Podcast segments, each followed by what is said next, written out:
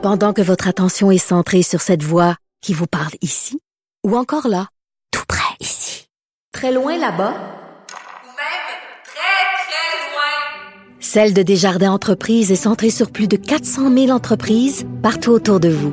Depuis plus de 120 ans, nos équipes dédiées accompagnent les entrepreneurs d'ici à chaque étape pour qu'ils puissent rester centrés sur ce qui compte, la croissance de leur entreprise. Radio. Le buzz de Vincent Dessureau. Euh, dans le buzz, on parle un peu de, bouffe en commençant parce que euh, on, euh, on s'approche du Brexit ou en Angleterre. Ben, enfin, on s'approche, ça reste à voir mais le 31 octobre prochain, si on ne s'entend pas en Angleterre pour une sortie, disons préparée en entente avec le avec l'Union européenne, ce sera une coupure sec de sorte qu'on apprend aujourd'hui que la chaîne Domino's Pizza, ok, qui est installée dans plusieurs pays, dont euh, la Grande-Bretagne, euh, Domino's est en train de se faire des réserves d'ingrédients euh, au Royaume-Uni pour se préparer à un éventuel Brexit sans entente. parce que si jamais ça arrive du jour au lendemain, il y a plein de produits. D'ailleurs, c'est ce qui c'est ce qui fait que Domino's est touché, c'est que la sauce tomate, le poulet le, les, les, bon, les ananas. Au pire, on s'en, au, pire, on s'en passe. Mais parce que t'es pas un fan de la pizza hawaïenne. On peut bien vivre sans l'ananas pour, euh, pour une pizzeria. Et le thon, au thon, là, j'ai jamais Moi non plus, c'est... Euh, en tout cas. Donc, ces, ingrédients à base juste sauce tomate puis poulet, euh, c'est quand même pas mal, euh, sont importés de d'autres pays d'Europe pour Domino's Pizza Royaume-Uni, de sorte qu'on craint une pénurie advenant une sortie de l'Europe sans entente. Alors, Domino's Pizza a dépensé 8,5 millions de dollars américains, à peu près un peu plus de 10 millions de dollars canadiens, pour importer des ingrédients en surplus qui seront gardés dans des congélateurs ben, dans ce géant, là, dans certains cas, pour être prêt à faire face à une pénurie. Euh, et c'est pas le, la première chaîne à le faire. En fait, ils sont plusieurs compagnies à faire de même, de sorte que euh, on s'inquiète euh, chez certains fournisseurs qu'il il ne reste plus en Angleterre ou très peu de, euh, de réfrigérateurs de chambres froides parce que toutes les compagnies, les épiceries même se préparent. Alors ça fait qu'il reste plus de place dans les euh, dans, dans, les conteneurs ou les équipements réfrigérés. Euh, McDonald's, PFK est prêt à manger, prêt à manger euh, aussi euh, s'inquiète puis d'ailleurs se plaignent du au gouvernement à dire là arrêtez de niaiser parce que nous si jamais on, sort comme ça, euh, on risque d'avoir un bris là dans la chaîne d'approvisionnement qui pourrait être très compliqué. d'ailleurs on s'inquiète aussi. Je sûr que c'est plus dangereux que manquer de, d'ananas euh, chez, chez Boston Pizza, mais au niveau des médicaments, des différents produits cliniques qui viennent parce que 50% euh, entre autres des, euh, des médicaments arrivent enfin entre 50 et 75% d'autres pays d'Europe pour euh, le Royaume-Uni. Alors advenant une sortie même sans entente, ça peut être difficile. Alors certains même des citoyens là se remplissent présentement leur caveau là à ben, patates. Parce que là c'est un scénario catastrophe, c'est catastrophe, on dirait qu'on est sur le bord de la fin du monde. Ben, ça, le monde ouais, c'est en train de c'est préoccupant mais bon. C'est -ce exagéré ou c'est compliqué? Ouais. C'est compliqué parce que surtout que je veux dire, pas de l'Angleterre, euh, au Royaume-Uni étant euh, sur une île, euh, c'est plus difficile. Alors, ça a quand même un contrôle sur ce qui rentre et sort. Alors, ça peut être difficile pour des compagnies de s'approvisionner. L'autre truc par rapport à la nourriture, est-ce que tu vas des fois chez Chipotle aux États-Unis? Non. Non? Toi? Ben, ça, oui, ça m'est arrivé. Ça fait le travail. un bon burrito, un là. bon burrito chipotle? Ouais, un bon burrito chipotle. En fait, c'est que, et dans les certains restaurants, ben, mexicain, mais il y en a d'autres aussi là, où on sert, euh, par exemple, dans ce cas-là, un, un, Comment on appelle ça? Ben, tu, tu, prends le burrito dans un bol. Un burrito bol. Ouais, un burrito bol, on va dire ça. Mais ça vient dans une espèce de bol en carton, mais tu sais, en carton qui est très fibreux, là. Oui. Un peu. Et mais qui absorbe le, petit jus du, du bol. Ouais, et ces bols-là, qui se veulent très, euh, bon, faciles à recycler, c'est ça l'objectif. Donc, de ne pas utiliser de styromousse ou de, de plastique, euh, serait, au lieu d'être dangereux pour la, pour la nature, dangereux pour nous. Parce que, hmm. pour justement éviter que ça devienne tout détremper rapidement pour éviter que les aliments liquides ou graisseux là, que ça passe à travers. On utilise euh, euh, du polyfluoralkyl, du PFAS, c'est qui est un produit euh, dangereux pour l'humain. En fait, l'objectif étant que ça se transfère pas à la, aux aliments, mais des nouvelles études, il ben, faut dire c'est un groupe qui, qui, qui, une organisation là, de New Food Economy qui a fait des tester des bols chez Chipotle dans sept autres restaurants, chaînes de restaurants à New York pour se rendre compte que les bols en question contiennent de ce, de ce produit-là et que le produit pénètre effectivement la nourriture et pourrait, parce qu'on associe ces produits-là, ces produits chimiques, à euh, des cancers des, euh, des reins, des testicules, à l'obésité, euh, des problèmes hormonaux. Alors, toutes sortes de problèmes bien documentés, entre autres par l'Université d'Harvard, que les PFAS. Alors, on utilise ces, ces produits fluorochimiques pour, euh, bon, évidemment, protéger euh, l'environnement, dit-on, parce que ces produits-là sont plus facilement biodégradables. Le problème, c'est qu'on les nomme, ces produits chimiques-là, des Forever Chemicals, donc des produits chimiques à jamais, parce que ce sont des produits chimiques qui ne se dégradent jamais. Alors, ça peut rester à la fois dans le corps et dans la nature eh. à l'infini. Alors, il y a des inquiétudes. Il faut dire que Chipotle a déjà répondu quand même aux, euh, aux, gens qui ont fait cette enquête-là en disant que eux suivaient les règles de la FDA, donc les responsables de la sécurité alimentaire aux États-Unis, mais écoute, des fois, euh, c'est eux qui peuvent être en retard aussi. Alors, tu peux respecter les règles, ça n'empêche pas que ça peut être dangereux. Alors que Chipotle est dans comme 2500 endroits aux États-Unis, au Canada et dans d'autres pays du monde. Est-ce qu'ils ont testé d'autres restaurants aussi? Parce que je me dis, si on respecte les normes du FDA, puis, si, si ça se passe dans ce restaurant-là, les chances que ça se produise aussi euh, ben dans d'autres restaurants sont grandes. En fait, ils ont testé dans sept autres euh, chaînes de restaurants, plus petites par contre. Le Chipotle, c'était le plus grand. Et euh, il y avait des problématiques du genre un peu partout ailleurs. C'est vraiment le bol qu'on peut, qui est vraiment rugueux, qu'on voit à certains endroits. Je sais pas si c'est le cas au Canada, mais on peut s'inquiéter juste que des fois, à se garrocher sur quelque chose qui a l'air plus environnemental, finalement, on se rend compte qu'il peut y avoir d'autres problèmes. Puis là, c'est nous qu'on empoisonne. Alors, ben, en fait, qu'on empoisonne, on va être prudent parce que des fois, c'est des très petites quantités, mais du ben, moins, c'est ça. prendra des études subséquentes. Les compagnies n'ont pas le choix d'agir rapidement parce qu'on le dit là, depuis longtemps, c'est dans le vent, là, être écolo. Donc, si tu n'agis pas, puis les, les, clients veulent avoir l'impression qu'ils contribuent au changement puis qu'ils font des bons choix. Donc, en, euh, en, en, commandant dans un restaurant qui, qui est plus écologique, ben, tu as l'impression aussi, euh, par ricochet, que tu fais ta part.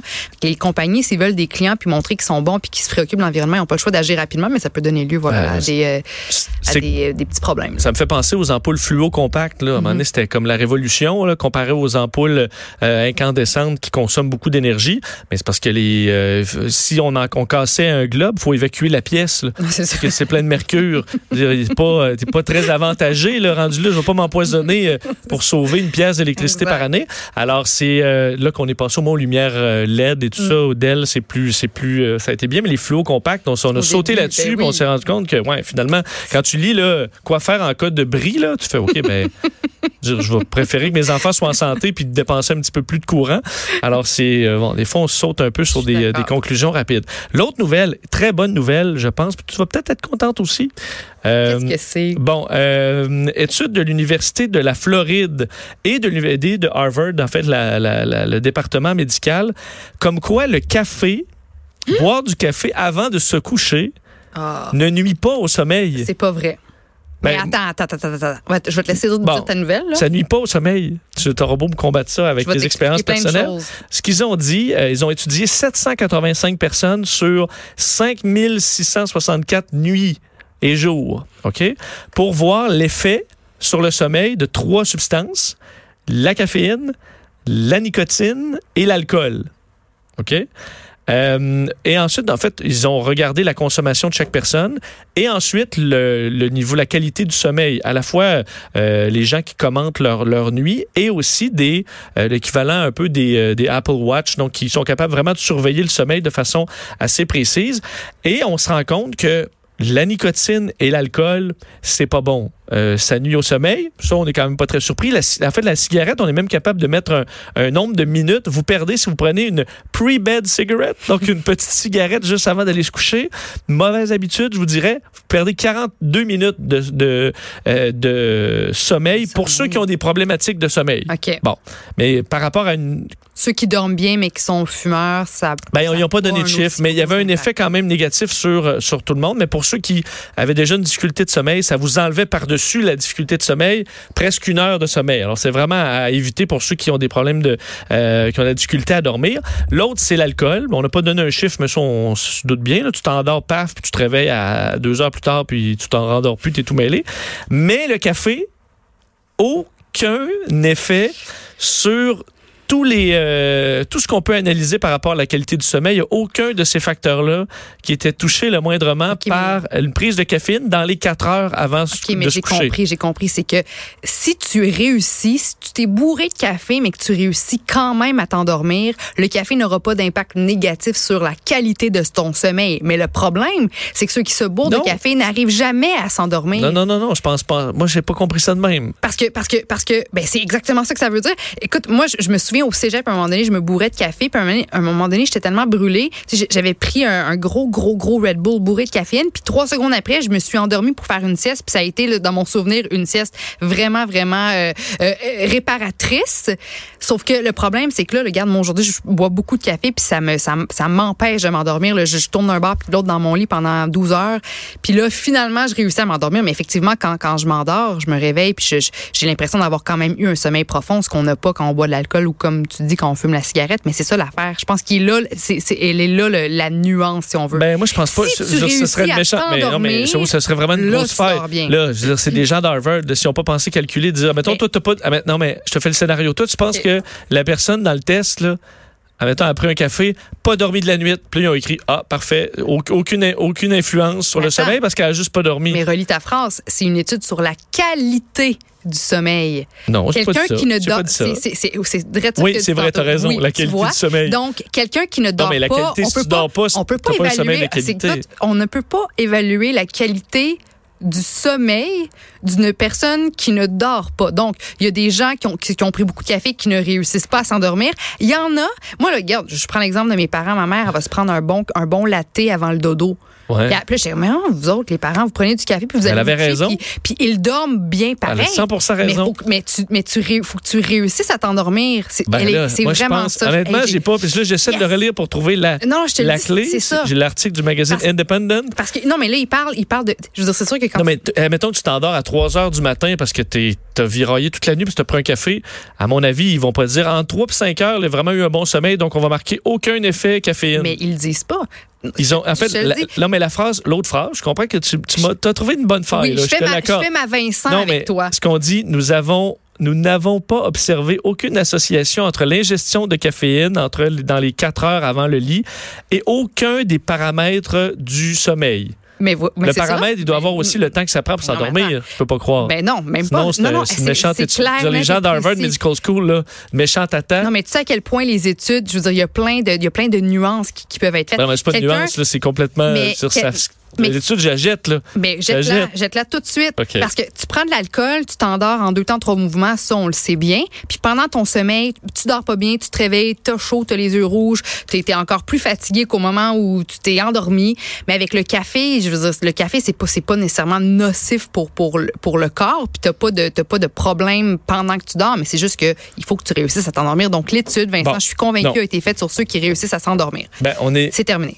Je t'accorde que tu as un très bon Mais point. c'est rare Je que vais- tu m'accordes. C'est rare que tu. Ben oui, mais en fait. un petit peu, que je soulève un petit peu un point. Mais je vais là, aller euh, aux recherches. OK, fais ça. Puis je vais te revenir soit d'ici la fin de l'émission ou demain avec Ben, une confirmation ou pas de qui a raison euh, là-dessus. Je peux pas bon croire que ça a été qu'elle commence à calculer à partir de la personne s'endort, même si c'est à 4 heures du matin. là. Tu peux pas En calculer disant la. 100 entre 4 et 6, super qualité de sommeil. Mais- il a ronflé ça tout le long Vincent, tu peux parce pas. qu'il n'avait pas dormi Tu de la peux pas nuit. qualifier la qualité du sommeil chez quelqu'un qui dort pas. Ben oui. Donc, ils ont- ils dans leurs études, ils ont, ils ont bourré de nicotine, d'alcool ou de café des gens.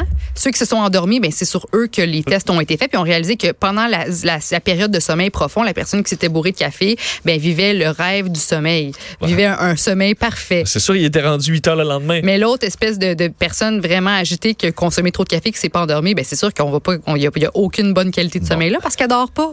Ben, je vais, je vais aller aux recherches parce que je vais écrire à Dr. Christine Spadola. Là. Madame Spadola, vous êtes mieux d'avoir des réponses. Mais puis, moi de mon côté aussi, je vais, je vais, je vais entamer des petites recherches pour Parce que mon point. honnêtement, moi je trouvais, je trouvais, je suis toujours au restaurant là.